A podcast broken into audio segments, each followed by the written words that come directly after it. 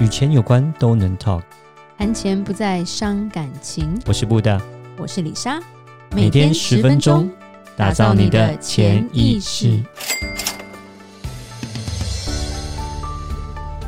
打造你的潜意识，告诉你理财专家不说的那些事。大家好，我是主持人布大，我是布大人生与职场的好搭档李莎。我们上一集讲到 Netflix 的股票嘛，对，那我们这一集来聊聊剧吧。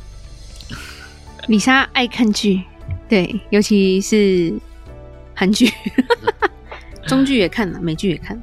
对，以前看日剧，但现在日剧不好看，对吧？日剧是我们年轻的时代，对，现在的年轻人已经不知道日剧是什么东西了。对，他那个步调很奇怪。对，嗯、现在韩剧还不错，而且就是李莎坚持看剧体验人生，不大翻白眼，坚坚持坚持。本来就可以啊，我们其实从鱿鱼游戏，鱿而且鱿鱼游戏其实跟钱有很有关系，嗯，是吧？是，所以其实是真的可以讨论的。嗯，布大因为觉得它太红了，大家都在讨论之后，所以布大终于把它看完了。就就还好，因为他才九集嘛。他发现如果他不看，没话题。也不是没话题，就是说大家知道发生就是发生什么事情，是跟风要跟到。其其实这个这部片小孩不宜啦，对，对，然后可是。很奇妙的是，我们家小孩的同学居然有一半有看过，我都说他们不会怕。然后我觉得可能不一次看，可能就大概听一下剧情。譬如说，我们家儿子就会知道说他们玩什么游戏，对。可是因为有一些内容比较深啦，然后他们没有办法体验了，而且有些地方还蛮黑暗的。嗯，对啊，因为真是红到我们家的小孩，两个小孩都知道这个。这个东西，然后还两个小孩的同学们都还看过，我觉得哇，真的这么红到嗯，好。然后万圣节就一直吵说他要穿工作人员的衣服，哦，对对，然后真的红到，而且红到美国，你知道为什么？因为李莎还在以前美国社区的那个群里面，就是没有华人的社区。然后里面就有人问说：“哎，最近有什么好剧可以看？”就发现老外全部都写鱿鱼游戏 （Squid Game），Squid Game。然后我就一整个嗯，OK，它真的很红，原来它就真的很红。所以我们其实来讨论一下，因为今天有剧透，如果你还没看过的话，请你看完再来听，哈，好，不然不然你就会觉得我我一直在在踩雷，对你你会讨厌我。对，其实我觉得它这一部算短短九集啦，但他很明显的把资本社会主义下的一个贫富差距，而且是。就是有钱人玩弄穷人的一个很很极端的方式演绎出来，嗯，是对，而且它里面掺杂非常多，譬如说男女的不平等，然后劳资的不平等，嗯，移工就是就是外外外籍劳工这个不平等，对，对不对？然后跟阶级，嗯嗯，然后其实它是。我觉得他厉害的点是你看起来，其实我们在看的蛮轻松，而且他的音乐、他的色彩其实都不是用很沉重、很恶心的方式去呈现。嗯，但它里面其实有蛮多蛮多的含义啦。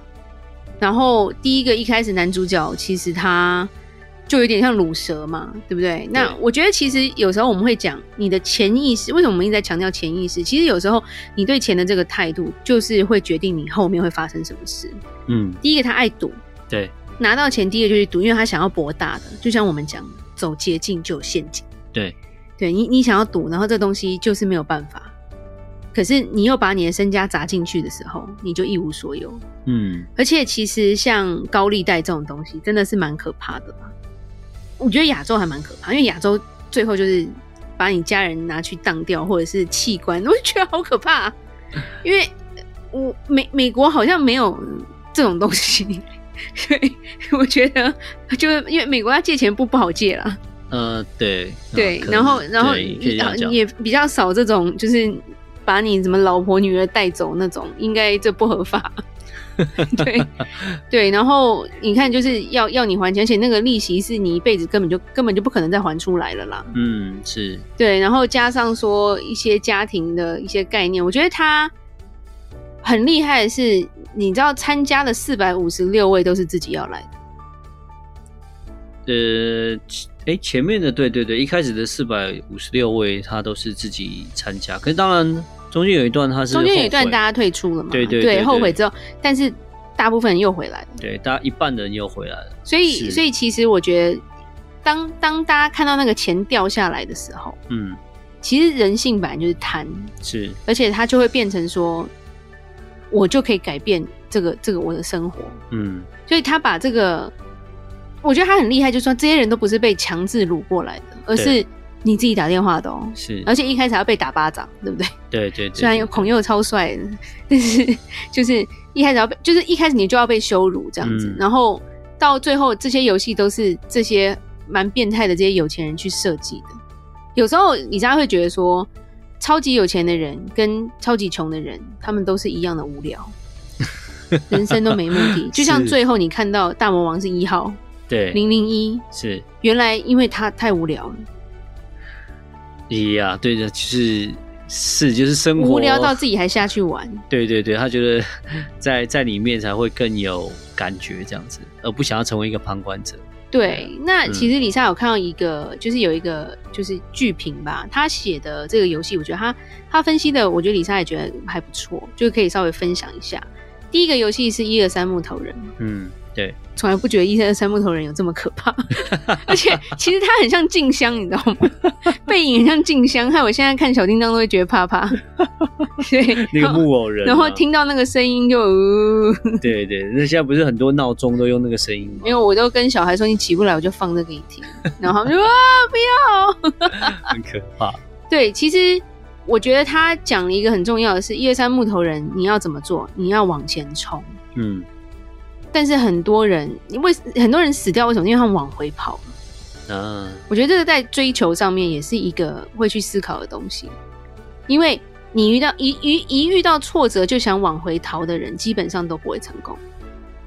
对，所以他我觉得他有一个这个意思在，就是你要往前冲。第一关就看你有能能不能往前冲，动不动是另外一回事。对，是是是。对对对，但是但是往回跑的绝对都没有赢家。这样讲也是没错，蛮发人深省，就变成说你是要不顾一切的往前冲。对对，这是第一第一个。那、嗯、那第二个就是碰糖的关卡，然后碰糖现在也超红的，一超多地方在卖那个制作工具。嗯，然后碰糖师傅现在就超红的。然后超贵的，我觉得那个真的蛮有。其实碰糖蛮好吃，台南有碰糖，只是模式不太一样。对，哦，是吗？对对对，台南的碰糖不是长那样子嘛？嗯、对对，但是就是一样的东西啊，都是用砂糖去去煮出来的。对，那碰糖这个东西，就是我觉得它它就是你一旦做错，你就败掉了。对，那我觉得这个就是有点运气的问题嘛。嗯。对，就是说你你的成功，或者是你有时候赌对了，或者是你是不是你有些事情是一旦做错就不能回头。嗯，就譬如说他裂了你就挂。对，对，没错。然后对那个也是，哦，所以那个裂了就挂，其实也是有在这个含义在里面，就是说不能一去不回头，就是说没有裂了就挂，就是一句话，你的你还是有一部分是跟你的谨慎度。嗯，或者是说有些事情是你如果不谨慎，一旦做错就没有回头路。嗯，okay. 对，就是一些，然后就像说他们这个游戏都是把命压在上面。对对，所以变成说有时候就像我这样，你你的赌，你赌东西，或者是你做一个拼搏，可是你把你的身家都丢进去的时候，你当你这个决定是错的，或者是你走错了一步路，你就基本上就是再见。嗯，对对，那那对，然后。呃，我觉得最重要有团体力量的是拔河。嗯，是。拔河其实跟我们工作非常有关系。OK。你身边是神队友还是猪队友？这就很重要。而且你们有没有合合作的概念？因为就看说男主角他们都是瘦弱，还女生嘞。对。那什么往后倒，对不对？然后最后受不了，就说要往前放三步。那个其实一句话就是，如果大家。不一起有一个共识的时候，基本上他们基本上不会赢。嗯，因为对方他们已经知道晚上作弊嘛。对，所以他们都找男生呐、啊。是，对，所以这个这一这一关，我觉得他讲了很很大，就是说你是你是一个，我们是一个群居的社会，所以有时候合作是一个很重要，嗯、而且做生意，然后我们跟钱有关的人生，有时候有一些合作会很需要找到对的人去合作。嗯，是，不然就掉下去了，拜拜。嗯、对，没错。对，然后然后没有一些合作的技术或者是默契的话，伙伴间的信任，我觉得是蛮重要的。对，对啊，可是对他们来说，这这很难啊，因为因为不是你死就是我活嘛。真的。那我觉得最可怕的是打弹珠。哦。为什么？打打弹珠就是把人性的恶完全显示出来。嗯。对，因为一一句话，你要把你最好的。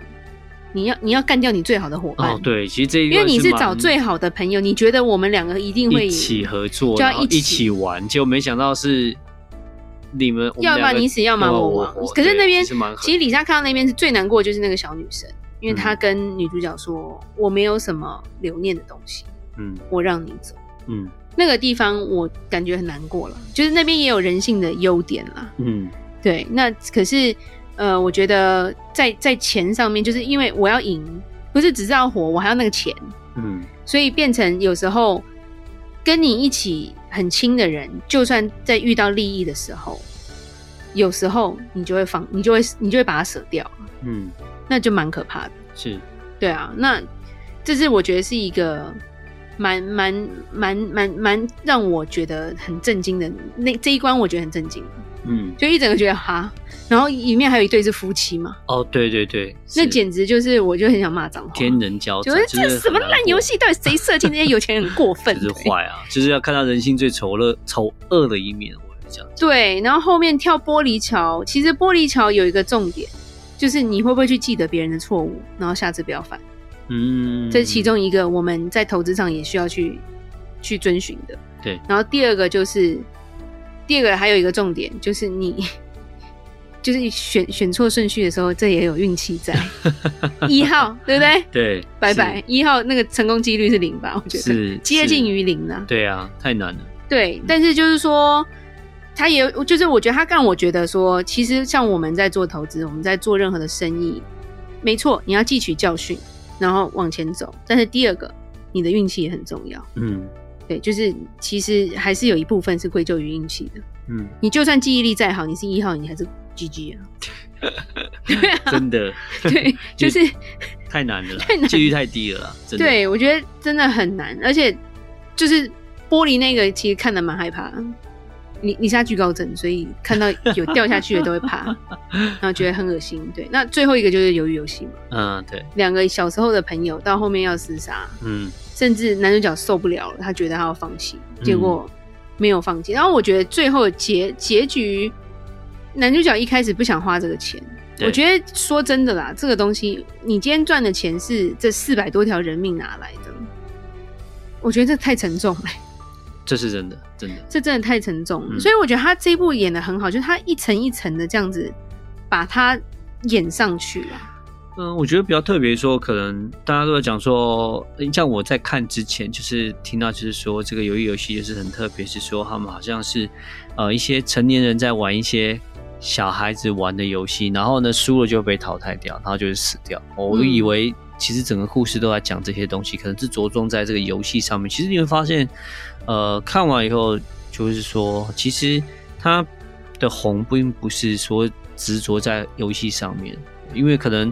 过往的一些影集可能就是变成说，哦，这个男主角就是有一个某一部分的那个能力或者天才，就是可以过关过得很顺利，非常困难的啊，然后可能男主角是大鲁蛇，但其实他这个并没有，这这部片它并不是琢磨在这个游戏上面。其实我觉得反而我自己看完发现说，游戏只是一个一个部分，其实并不是整个核心不是在游戏上，而是说他们在玩游戏的时候，就像李莎提到这些，就是说相对应要。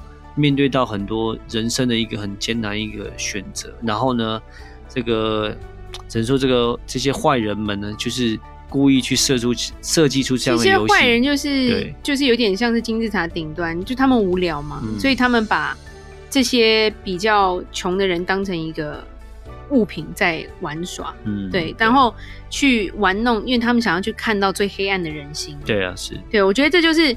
非常讽刺一个资本主义世界的一部片，嗯，是因为所有人看，我觉得不会只是觉得说哦好刺激哦游戏好好玩好好笑，而是我们在生活中有时候就是会有这样的难处，只是他把难处演到极端了，对对对对，然后或者是你看猪队友这东西，只是猪队友就掉下去了，就 就没有下来，然后或者是你是你的老板，或者是你遇过那种很有钱，然后可是他就是玩弄人心的那种人，或者是他觉得他他有钱，他能做任何的事情。嗯，对，然后就是对他们其实就很不爽啊。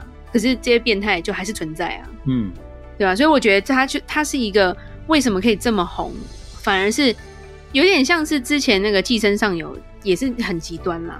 对对，但是我觉得韩国很厉害，就是可以把这种非常细致那种很底端的人跟很高端的人的那种不同演示出来。嗯，对对对，刻画出这些现有这个社会的一些呃丑态了。对对对对对，嗯、虽然看完有点黑色的感觉，但是我觉得鱿鱼游戏没有寄生上游那么沉重。嗯，对，今天上午我一整个就很想去撞墙，一整个就哦，我无法接受。对，有些游戏至我觉得就是至少他有留一个伏笔，就是男主角要回去报仇的 感觉，就是有第二季啦，anyway。对，但也有人骂，就像 LeBron James 就骂说他应该要去见他女儿啊。对，我也这么认为。对，对，anyway。对，但是我觉得他经历了这些事情，他的想法可能不一样，所以谁知道？对，期待下一集这样子。希望是好的第二季，就不要以后又是烂尾这样子。应该 OK 了，现在资金更多了，是吧？是。好，那我们今天就聊到这，李莎的看剧聊人生，希望大家喜欢。布大也喜欢吗？好，如果有任何关于理财的问题，欢迎留言或寄信给我们。如果你喜欢今天的节目，请在 Apple Podcast 给我们五星评价。打造你的潜意识，让你谈钱不再伤感情。我是李莎，我是布大，我们下次见，拜拜。拜拜。